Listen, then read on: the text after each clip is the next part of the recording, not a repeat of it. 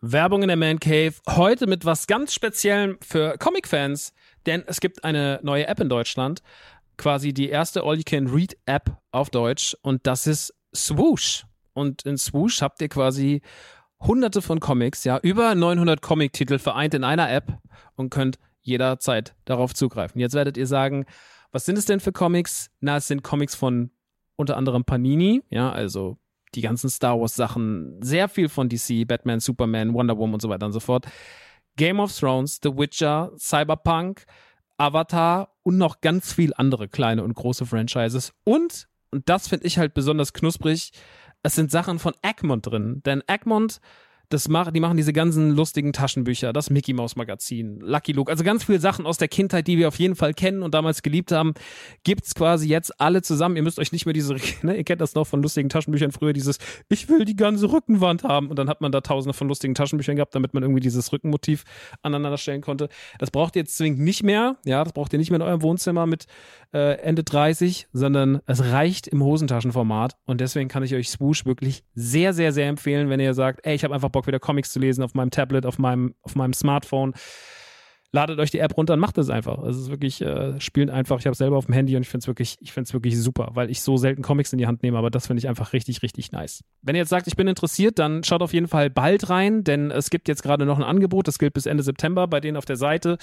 Da kriegt ihr quasi drei Monate zum Preis vom einen, nämlich für 9,99 Euro. Danach kostet es regulär 9,99 Euro. Oder es gibt auch noch ein Jahresabo, das kostet 99,99. Das ist auch ganz nice. Schaut gerne mal vorbei auf swoosh.de slash mancave. Ich finde es mega. Ich habe selber auf dem Handy drauf. Habe richtig, richtig Bock drauf, mal wieder ab und zu mal einen kleinen Comic zu lesen. Und hey, äh, vielleicht habt ihr einfach mal wieder Lust, euch in alte Geschichten aus Entenhausen, aus der Kindheit zu begeben. So, das war's auch schon von mir. Jetzt geht's weiter mit der Man Cave. Tschüssi. Hey, jetzt werdet ihr euch sicherlich fragen, ist denn schon wieder Mancave-Zeit? Nein, eigentlich ist erst am Dienstag Mancave-Zeit. Heute ist der Mittwoch vor dem nächsten Dienstag. So wie das halt manchmal ist mit den Mittwochen. Und ich habe mir aber heute was ausgedacht. Und zwar habe ich gedacht, ey, ich mache ja momentan auf Patreon diese Mandalorian Talks, We Have Spoken. Und manchmal ist es ganz gut, den Leuten so einen Appetizer hinzuschmeißen und ihnen zu sagen, guck mal, hier, da habe ich über Mandalorian geredet und das mache ich jede Woche. Und vielleicht habt ihr ja Lust auf mit Patreon zu kommen, weil ich baue gerade mein Man Cave Patreon extrem auf und gucke danach, dass das einfach wieder ein bisschen nach oben geht. Weil das die letzten Jahre natürlich aufgrund schlechter Pflege eingeschlafen ist. Ist natürlich meine Schuld, aber kann man natürlich nachjustieren und das passiert hiermit. We Have Spoken ist jetzt die nächsten Wochen, solange Mandalorian noch läuft, auch dort zu hören. Und wenn das dann rum ist, habe ich mir schon was anderes ausgedacht. Dann werde ich nämlich ein altes Format, was es auf einem anderen Patreon mal gab, quasi rüberholen, werde alle Folgen davon veröffentlichen, werde sie auf dem anderen Patreon quasi offline nehmen und werde dann dieses Format auch weiterspinnen. Also ich habe ein bisschen was vor hier die ganze Zeit, soll immer so ein bisschen was reintröpfeln, jede Woche. Ich denke, das ist ein guter Anreiz und deswegen gibt es heute die erste Folge von We Have Spoken. Die bezieht sich auf die erste Folge von Mandalorian Staffel 3, also die von vor drei Wochen. Jetzt heute, an dem Tag, an dem ihr diese Folge hört, ist ja schon Folge 4 erschienen und über die wird dann quasi heute Abend, heute Nacht, morgen philosophiert und die wird dann auf Patreon direkt online gestellt. Also, ich bin immer so mittwochs, donnerstags mit den Folgen, mit dem Recap und mit der Analyse da. Wie das alles so aussieht, brauche ich euch jetzt nicht mehr erklären. Das hört ihr jetzt gleich. Vielleicht habt ihr Spaß daran und wenn euch das gefällt, geht ihr auf patreon.com slash die Mancave. Da könnt ihr diesen Podcast supporten, kommt auf den Discord, könnt da über Mandalorian diskutieren und könnt vor allem auch die ganzen Sonderformate genießen genießen, die jetzt hier die nächste Zeit auf dem Man Cave äh, Patreon veröffentlicht werden. Gut, mehr will ich an dieser Stelle gar nicht sagen. Ich hoffe, ihr habt Spaß. Und das war's. Wir gehen rein in We Have Spoken. Tschüss. We Have Spoken. Der Mandalorian Season 3 Talk mit mir, Maxe, hier auf Patreon.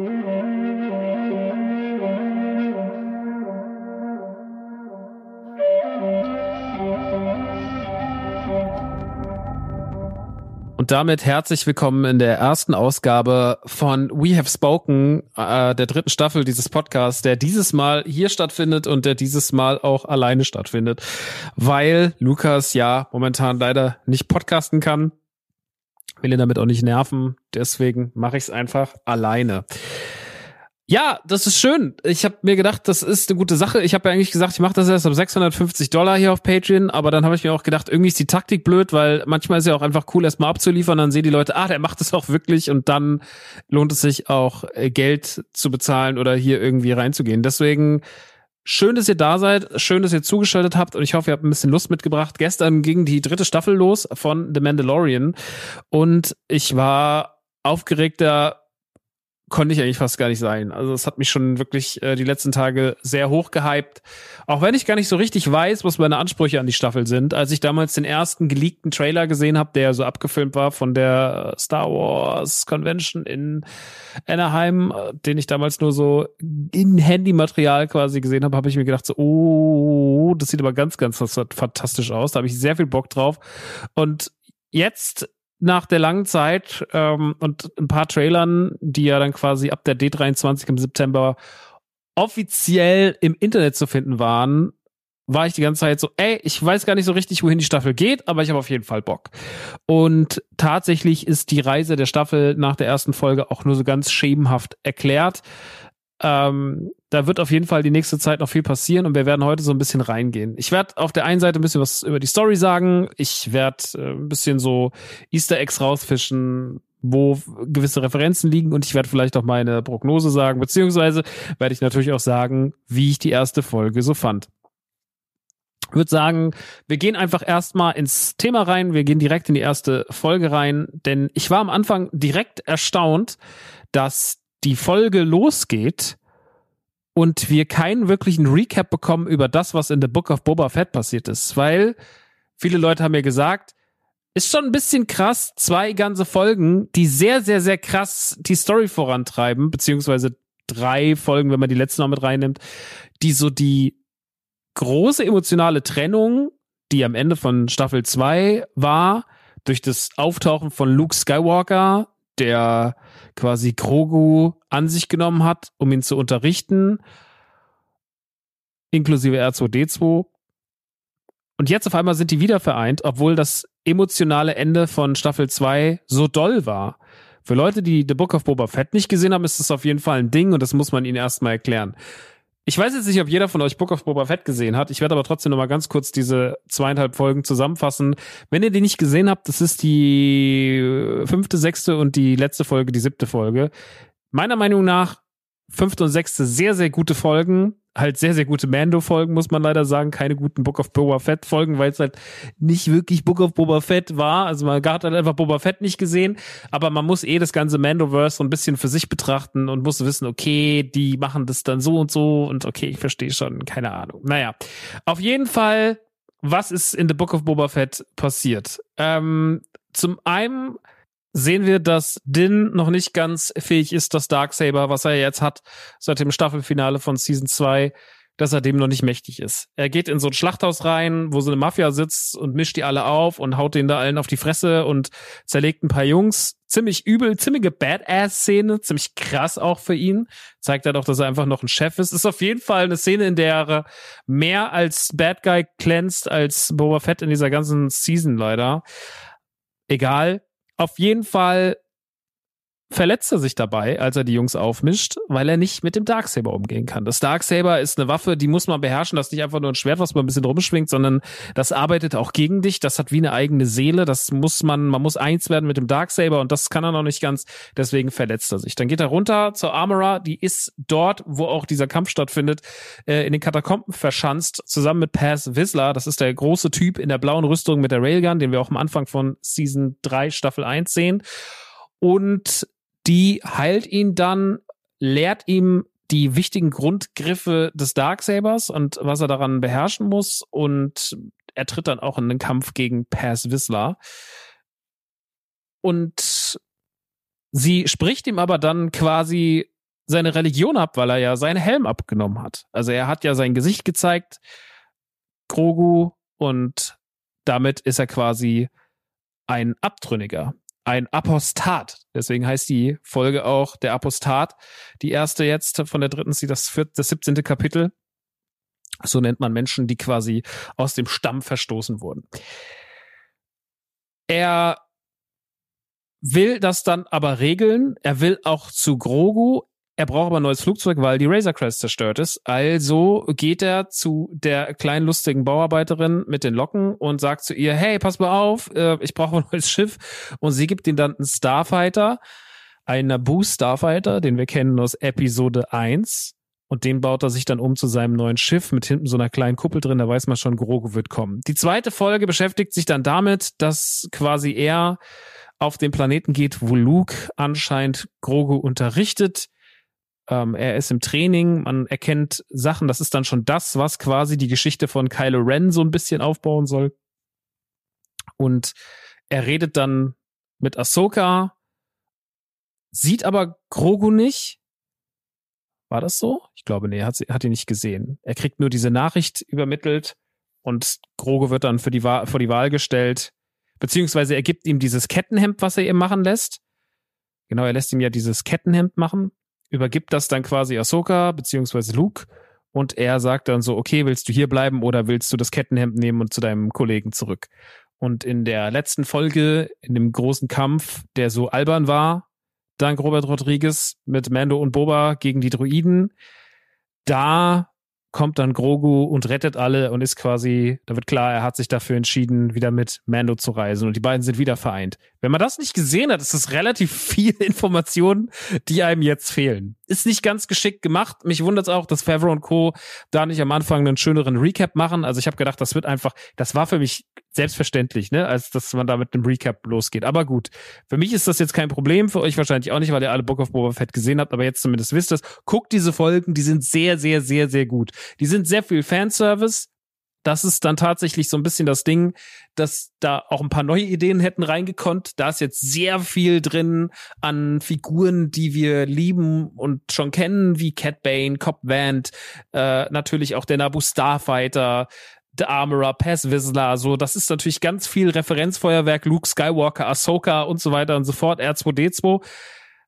Da hätte man sich vielleicht auch ein paar neue Ideen gewünscht, aber sei es drum. Naja, das ist auf jeden Fall der Wissensstand, den man haben muss, um den Einstieg in die erste Folge der dritten Staffel zu verstehen. Nun gut, jetzt können wir das zumachen und jetzt können wir rein in die Folge. Die Folge heißt, wie gesagt, der Apostat. Das bedeutet bei uns eher der Abtrünnige, wie gesagt, jemand, der vom Clan verstoßen wurde.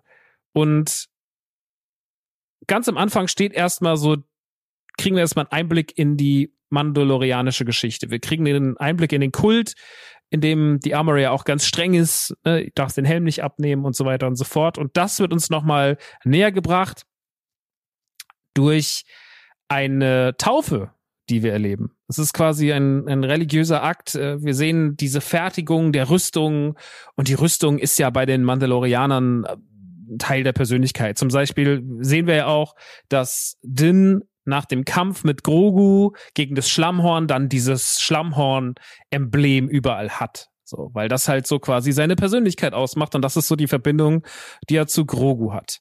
Und hier sehen wir jetzt auch eine geschmiedete Rüstung, ein neuer Helm. Wir sehen die Fertigung, wir sehen, dass sie auf Eisen schlägt, so eine Flüssigkeit in so ein Becken gießt und dann diese Taufe quasi vollzogen wird. Alles sehr christlich angehaucht und sehr diesen religiösen Gedanken unterstützend. Generell glaube ich, dass die Mandalorianische, äh, Mandalorianische Geschichte in dieser Staffel sehr, sehr, sehr, sehr wichtig sein wird, gerade auch was Bo-Katan angehen wird, den Konflikt eventuell, den eventuellen Konflikt mit Bo-Katan und Mandalorian beziehungsweise Din. Da bin ich mal gespannt, weil die Vorgeschichte ist ja die, dass, das musste ich mir aber auch erstmal anlesen, die Mandalorianer waren ja früher gesplittet ähm, gab es eher so die Pazifisten und die Kämpfer. Das waren dann aber alles sehr verstritten. Es gab auch Kriege untereinander zwischen den verschiedenen Parteien. Dann kam Tar Whistler auf die Fläche. Tar Whistler, quasi der Vorvorfahre von Pass Whistler. Der hat das Starksaber in der Hand gehabt und damit quasi diese Truppen alle geeint und geleitet. Er hat die angeführt. Nach dem Tod von dem wurde die Gruppe aber wieder gesplittet und dann gab es halt wieder die Pazifisten sowie die Death Watch. Von der Death Watch haben wir viele gesehen und das, was wir hier sehen, ist vermutlich auch die Death Watch oder Teile der Death Watch. Dieser Akt der Taufe wird dann aber unterbrochen von so einem Turtle Alligator. Ist ganz interessant, wenn man die Credits guckt. In den, in den Credits sieht man ja immer die Art Designs der verschiedenen Szenen. Und wenn man da hinguckt, weil jetzt sehen wir ja quasi einen Alligator mit einem Turtle-Panzer. also mit einem Schildkrötenpanzer und in der Back-Szene, also hinten in den Credits sehen wir, dass es eigentlich ein Alligator-Körper war mit einem Schildkrötenkopf. Es entfacht ein Kampf, bei dem alle sich, statt in die Höhle zu rennen, dafür entscheiden, ne, ihrem, ihrem Eid Folge zu leisten und sich nicht irgendwie zu ergeben oder feige zu sein. Und so kämpfen alle voller, voller Mut und voller Wut gegen diesen Turtle Alligator, schaffen es aber nicht wirklich, den Platz zu machen. Es gibt ein paar coole Einstellungen. Ist auch manchmal wieder so ein bisschen wild, wie gekämpft wird. Da hat man sich ganz kurz gefragt, hat Robert Rodriguez ganz kurz am Set vorbeigeschaut und gesagt, ey, was ihr auf jeden Fall machen müsst, ist, äh, lasst ihn doch mal die Minen dem auf den Panzer hinsetzen. Ist ein bisschen komisch, aber keine Ahnung. Er, erklärt, sollte vielleicht dann auch so, vielleicht hat man deswegen auch das Design geändert, weil man halt sagen wollte, hey, wenn ihr dem auf dem Rücken klebt, so, dann passiert halt. Also keine Ahnung, ich, ich, ich kann das nicht so ganz benennen. Auf jeden Fall, das war so ein bisschen schräg, warum dieser Kampf so ein bisschen stupide abgehalten wurde. Aber sie mussten auch stupide sein, denn es sollte die Einführung sein von Din und Grogu, die quasi in einer Badass-Szene anfliegen und dem Schildkrötenalligator quasi mit einer fetten Rakete die Seite schießen. Es spritzt einfach Gedärm über den ganzen Platz. Ja, das haben sie ja damals in der ersten Folge der zweiten Staffel auch gemacht, wo sie mit den Sandleuten dieses riesen, diesen riesen Sandwurm legen. Der wird ja dann auch so zersplittet und zersägt und äh, von den Leuten dann auch noch irgendwie als Handelsware benutzt. Und hier fliegen einfach auch äh, Gedärm und Co. durch die Gegend. Auch wenn es ein bisschen, also es sieht jetzt nicht wirklich schlimm aus, weil man natürlich aus der Serie keinen, Familienserie keinen Splatterfilm machen kann. Aber es ist schon so, dass ich mir dachte, das ist ungewöhnlich viel Blut für Star Wars. Naja, auf jeden Fall, die beiden landen dann, gucken in Richtung der Kamera und dann kommt das Logo rein und wir hören die Mucke und wir sind sofort so, ja Mann, das Dream Team ist zurück. Das ist auch eine Szene, die beweisen soll, dass Sinn auf jeden Fall sehr stark wieder mit den Mandalorianern anbandeln will und ihnen auch hilft. Aber er kriegt direkt gesagt äh, von der Amara, nein, du kannst nicht, du bist immer noch kein Mandalorianer, du hast deinen Helm abgenommen, das geht nicht klar. Und damit greift sie quasi einen Dialog auf, den wir schon mal in den Katakomben in der Book of Boba Fett unten hatten, wo sie sagt, wenn du Buße tun willst, musst du, das geht nur in den Living Waters von Mandalore. Also du musst in diese, ja, wie so eine, wieder, wieder so eine Art des Baptism, so eine Art Taufe wahrscheinlich, so, die das Ganze rückgängig machen soll, mit der er quasi so regeneriert wird. Das kann er aber anscheinend nicht, nach der Aussage der Armorer, weil der Planet Mandalore oder diese, dieser Ort, wo die Living Waters sind, nicht begehbar sein soll. Die sollen verseucht sein und man kann dort nicht mehr hin. Er widerlegt es aber dann mit einem angeblichen Splitter, den er bekommen hat. Der wurde ihm zugetragen von jemandem, der anscheinend da war. Und dieser Splitter soll der Beweis sein, dass man auf Mandalore durchaus noch gehen kann, dass dieser Planet immer noch bewohnbar ist und nicht so verseucht ist, wie man sagt.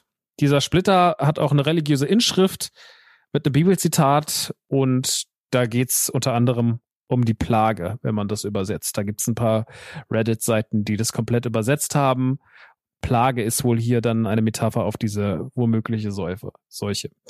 Die Armorer zweifelt daran, er lässt sich davon aber nicht abhalten und sagt, okay, ich muss irgendwie da hinkommen, ich brauche Hilfe, ich gehe mal nach Navarro. Also steigen Din und Grogu wieder in den Starfighter und fliegen per Hyperspace nach Navarro. Im Hyperspace sehen wir dann, beziehungsweise Grogu sieht so wahlförmige Geschöpfe, die im Hyperspace neben ihnen hertreiben. Diese Geschöpfe sind wohl die Perjal und die kennt man schon aus Rebels. Und Ezra, der ja mit generell Tieren kommunizieren konnte, kommunizierte auch mit denen und ist mit denen wohl am Ende von Rebels auch abgehauen auf der Flucht vor Admiral Thrawn. Das ist natürlich eine schöne Referenz, weil die schon andeutet, also das könnte sogar wichtig sein. Die Szene ist nicht nur für die Optik schön, sondern die könnte auch wichtig sein, wenn wir zum Beispiel davon reden, dass ja Ezra Bridges quasi gecastet wurde für unter anderem die Ahsoka-Staffel und dass hier vielleicht schon eine Brücke gebaut wird zwischen der dritten Staffel von Mando und Ahsoka, wo ja jetzt auch schon bald der erste Trailer kommen soll und was wir wahrscheinlich im Herbst diesen Jahres dann auf Disney Plus begutachten können. Also hier zeichnet sich schon was ab, wenn man so eine Referenz aufgreift, dass da was passieren wird. Naja, die beiden kommen dann nach Navarro und Navarro hat sich extrem entwickelt, ist ja unter der Herrschaft von inzwischen, wie, wie nennt er sich nochmal selber? Er ist jetzt der Hochmagistrat Grief Kaga. Wir haben ja schon die Entwicklung gesehen von der ersten zur zweiten Staffel. Jetzt ist alles nochmal ein bisschen prunkvoller. Es ist eine unfassbare Handelsstadt. Grief Kaga gibt da richtig, richtig Gas und findet sich ja schon ziemlich, ziemlich gut, lässt sich seine, lässt sich seinen Umhang tragen von zwei Droiden und ist ziemlich prunkvoll in seinem Auftreten. Das ist ein ziemlicher Daddy in dem Ding. Naja, und auf jeden Fall, die Stadt hat sich auch wahnsinnig gemacht. Äh, wir haben viele, viele schöne Referenzen. Unter anderem sehen wir ähm, ein paar von den kovakianischen Echsenaffen. Das ist die Rasse, die wir kennen von Celestius Crump, dem Typen, der auf der Schulter sitzt von Jabba der hat, der immer nur keine Ahnung, das war, jetzt, das war eine mittelmäßig gute Imitation. Sonst blöd. Klingt wie Cartman. Naja, auf jeden Fall die Rasse, die wir in der ersten Staffel noch über dem Grill gesehen haben, die wird halt jetzt hier lebt frei auf den Bäumen und auch die Lavagräben, die noch in den Staffeln davor als bedrohlich galten, sind jetzt eine Touristenattraktion und wir sehen verschiedene Rassen. Wir sehen eigentlich nur so die guten Rassen von Star Wars, wie die Kalamari, die ja ne, zum Beispiel sehr, sehr beliebt sind. Wir sehen F4-Druiden. Wir sehen eine Band, die so mittelalterlich spielt. Wir sehen den Kitchen-Druiden, den wir auch schon gesehen haben, zum Beispiel in The Book of Boba Fett, der einen großartigen Auftritt hatte und einer meiner Lieblingsmomente in der Staffel war. Und die Stadt ist halt wirklich ziemlich, ziemlich schön. Cara Dune ist natürlich nicht mehr da, das wird uns auch gleich nochmal erklärt. Und dort steht auch eine Statue von AG-11, weil AG-11 war ja quasi äh, der, der die imperialen Truppen in die Flucht geschlagen hat durch seine Selbstaufopferung am Ende der ersten Staffel. AG-11, eine großartige Figur, großartiger Droide, vertont von Taika Waititi. Und ja, dieser, den will Din anscheinend wieder haben. Aber da kommen wir gleich zu. Erstmal gehen die beiden gehen die beiden hoch in das in die, in die Räumlichkeiten von von Grief Kaga. Sie unterhalten sich. Er erklärt noch was von den Handelsrouten und dann werden sie aber unterbrochen von äh, Piraten, denn ein Droide Droide kommt rein und sagt, äh, wir haben Piraten unten und dann gehen sie runter und dort steht Vane. Ähm, der Name könnte eventuell eine Referenz sein auf Charles Vane. Das ist so ein Pirat aus dem 17. Jahrhundert. Das hat ein Typ auf Twitter rausgefunden.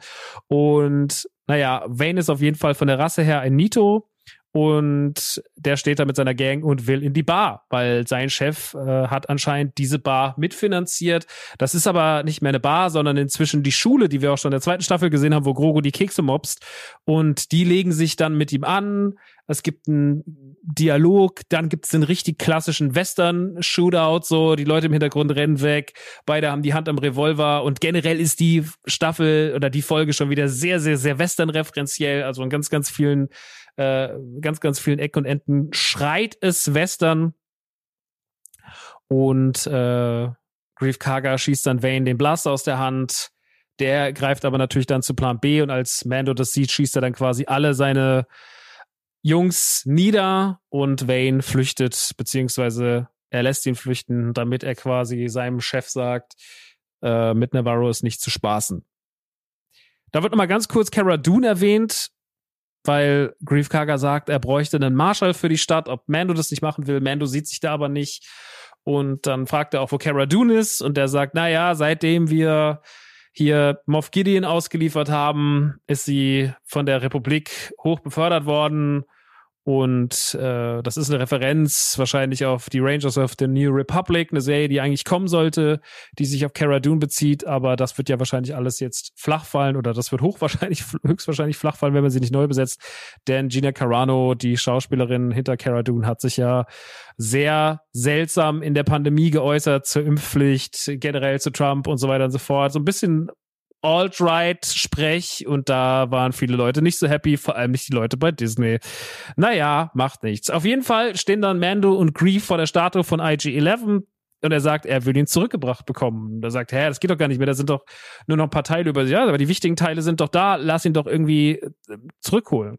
Man fragt sich dann, warum will er unbedingt ihn haben? Ja, natürlich, weil IG-11 cool ist und weil er von Taika Waititi vertont wird, aber auch, weil Din ja eigentlich ein riesengroßes Problem hat, damit Druiden zu vertrauen. Und das war jetzt der eine Druide, mit dem er gut konnte. Und wahrscheinlich will er lieber den haben, als sich mit irgendeinem neuen anzufreunden. Und er braucht ihn wahrscheinlich, weil wenn die Oberfläche oder wenn Teile der Oberfläche auf Mandalore tatsächlich verseucht sein sollten, dann braucht er einen Druiden, der das aushält, weil er kann es ja nicht und der Kleine kann es auch nicht. Naja, und deswegen möchte er einen Druiden haben. Sie nehmen dann die Teile tatsächlich von der Statue mit, die noch zu gebrauchen sind. Das ist dann so der Oberkörper. Und dann kommt eine geile Szene, die der Din quasi ihn repariert, anschaltet und er angeht, aber noch die alte Programmierung drin hat. Und zwar die, die er noch hatte, bevor Quill ihn in der ersten Staffel repariert und umprogrammiert hatte zu dieser Care and Protect Nummer. Er ist jetzt also quasi wieder auf dem Ich muss Grogu töten Modus und äh, Din merkt es, will ihn lahmlegen, schießt auf ihn, er geht aber nicht aus und am Ende wird dann quasi er von einer, ein anderer Druide tötet ihn dann oder legt ihn lahm, indem er quasi die Büste von Grief Karga nimmt und einfach auf seinen Kopf fallen lässt und er wird dann so zermatscht. Äh, ist eine lustige Szene, hat halt so ein bisschen typischen lustigen Star Wars Humor, der dann auch noch weitergeht, denn dann kommt was, was mich persönlich sehr gefreut hat. Dann kommen nämlich die Ancelaner und die Ancelaner sind euch vielleicht vor allem Begriff, wenn ich sage, hey, hey! Es ist nämlich die Rasse von Babu Freak. Und Babu Freak war ja für viele Menschen eine der schönsten Dinge in Episode 9. Und das muss ich halt hier loben, weil ich es total schön, schön finde, dass Mando hier quasi wieder was macht, was sie öfter mal machen, dass sie sich auch ein bisschen den ungeliebten Kindern widmen.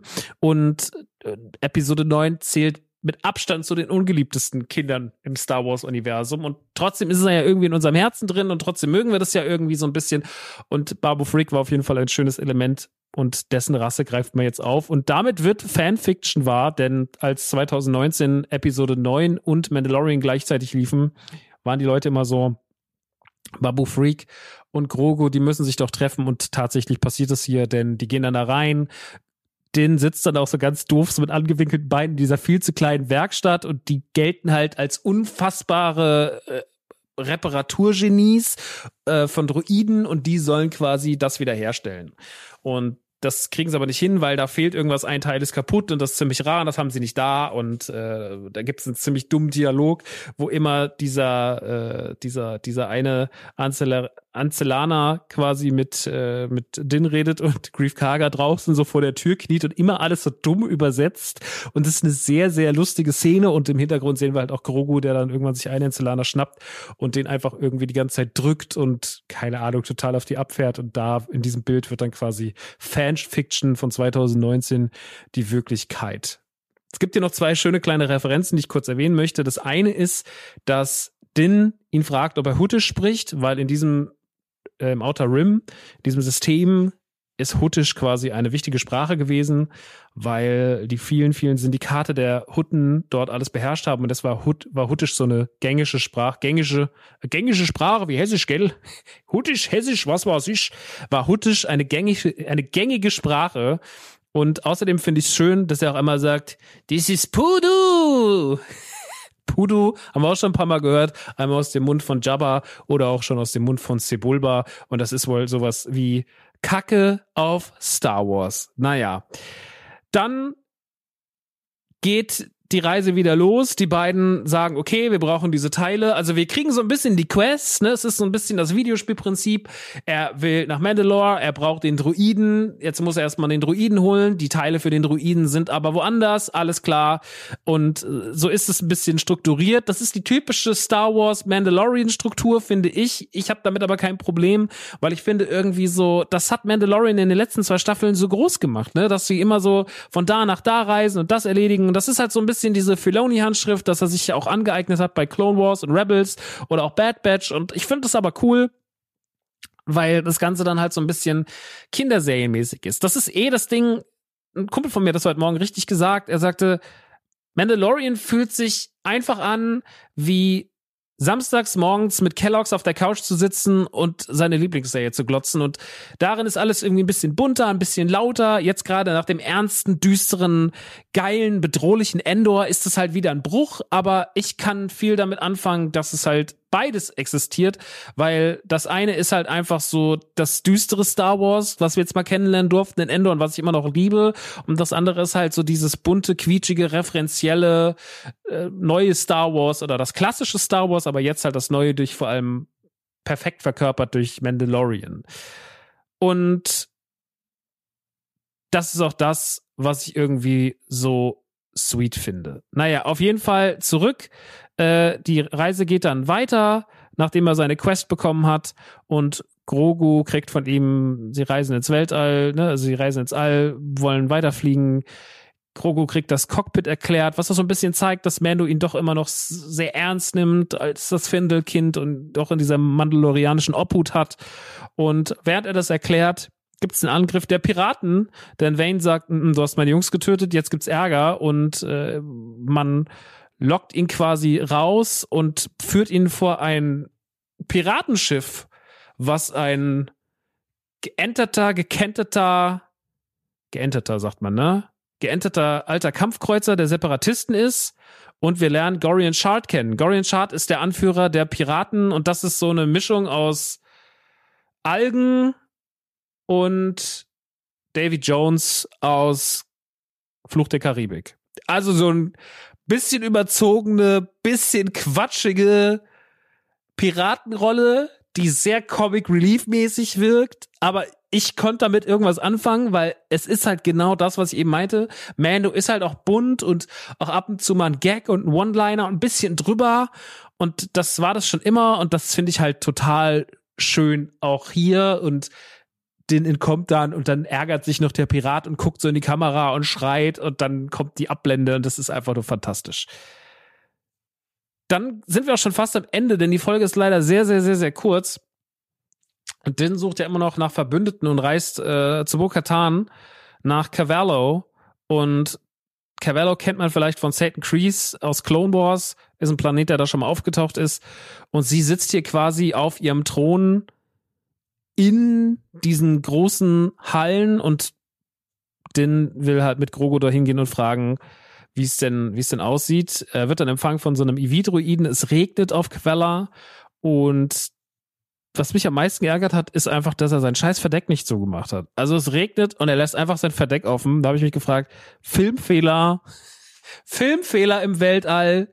Naja, auf jeden Fall kommt er dann rein, überall hängen die Flaggen der Night Owls im Thronraum und hinten sitzt ziemlich abgefuckt, aber auch ziemlich sexy, muss man sagen, Bo-Katan auf dem Thron. Und die ist einfach richtig schlecht gelaunt. Ich weiß nicht, warum sie da sitzt, aber sie ist so richtig so, als er reinkommt, so, Mann, ich habe einfach keinen Bock mehr. Du hast das Starksaber, ich habe abgedient, ich bin einfach kacke drauf und die Stimmung ist nicht so richtig gut, dass sie sich sehen. Also sie hat auf jeden Fall keinen wirklichen Bock auf ihn.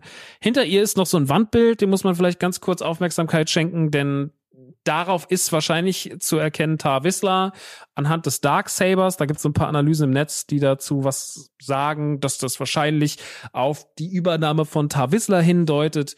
Und die beiden unterhalten sich dann, also Bo-Katan und Din Djarin.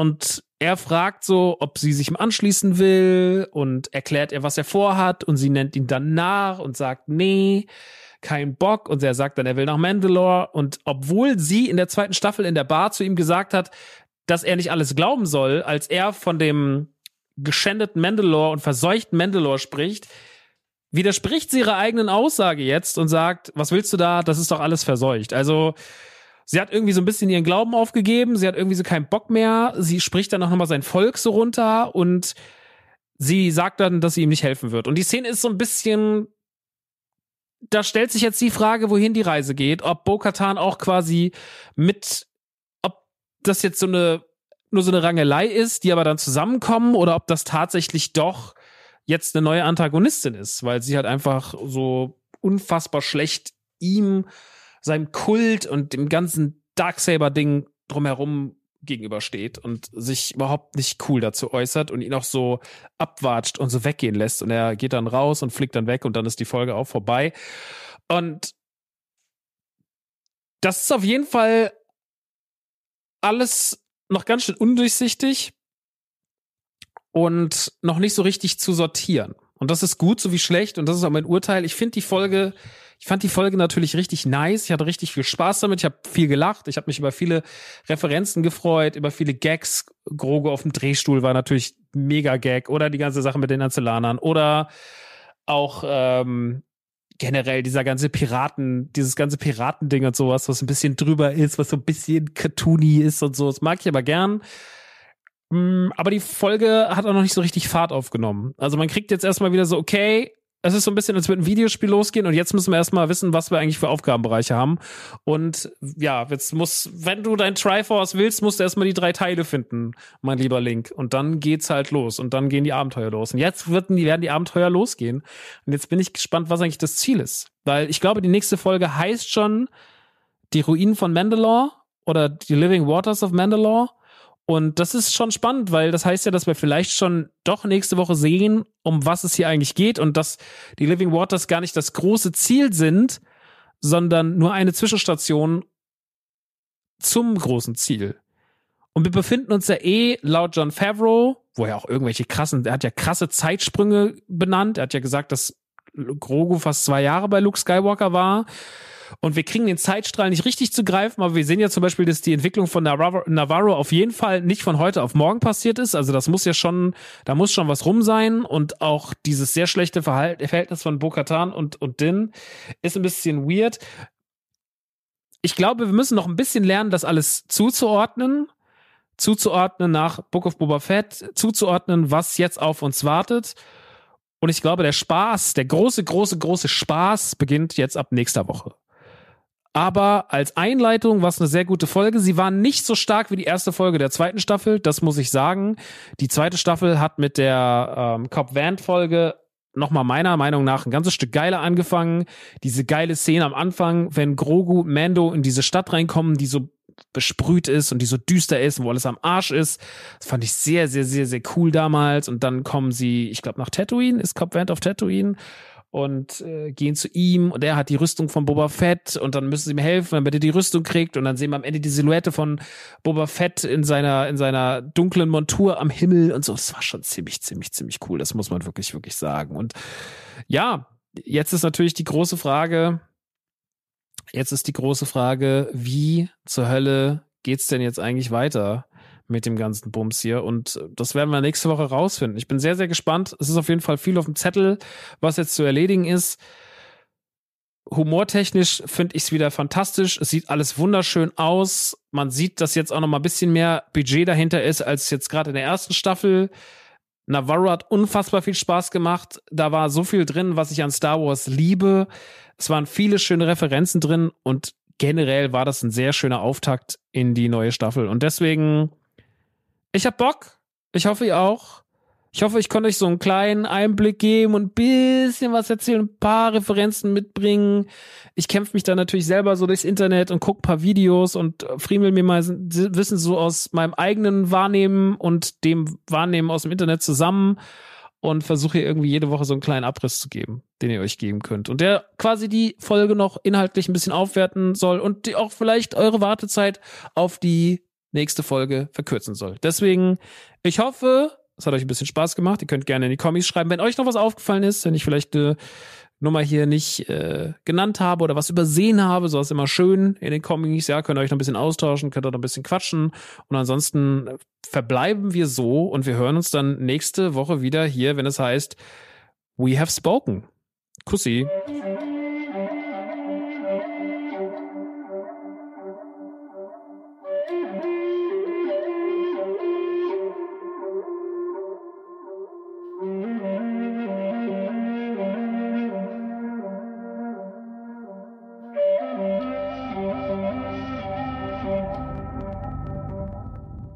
Das war quasi die erste Folge von We Have Spoken. Es gibt noch Folge 2, Folge 3 und auch schon ganz bald Folge 4. Da geht es dann natürlich um Folge 4 von Staffel 3. Wenn es euch gefallen hat, www.patreon.com slash themancave. Und nächste Woche hören wir uns dann mit der richtigen Folge The Man Cave und da darf ich endlich über Resident Evil 4 reden und oh mein Gott, was war das geil. Ich freue mich so. Es wird großartig. Bis nächste Woche, Leute. Tschüss.